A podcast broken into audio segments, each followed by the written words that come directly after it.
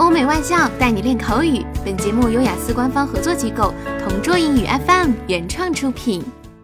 Describe an occasion that you lost something.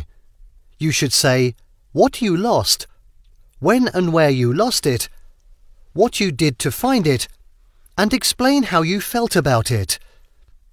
This topic made me walk down memory lane when I lost my school ID during the second semester of my sophomore year.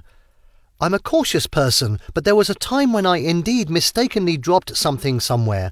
In fact, I had to go through a sequence of events after losing my ID, which is probably the reason why I remember this experience so well.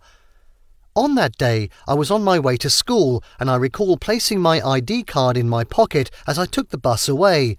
I got off carefreely and headed to the library, where every student was mandated to show their ID card. Naturally, I slid my hands into my pocket to take it out, then I slowly realized that my ID was missing. I searched every nook and crevice of my outfit, my handbag, and even the path I followed to the library, but to no avail. I was in desperate need as I needed my ID to access the teaching building, library, labs, and other facilities. I felt terrible and blamed myself for being such a sloppy person.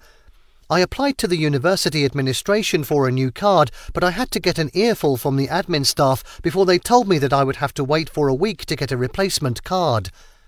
Consequently, they only gave me a temporary pass so I could acquire entry to the school's amenities. In a nutshell, that day was an absolute nightmare. OK，以上就是今天口语话题的全部内容。想要免费获得雅思口语完整题库的小伙伴，快来关注微信公众号“同桌雅思英语”，回复关键词“口语题库”就可以啦。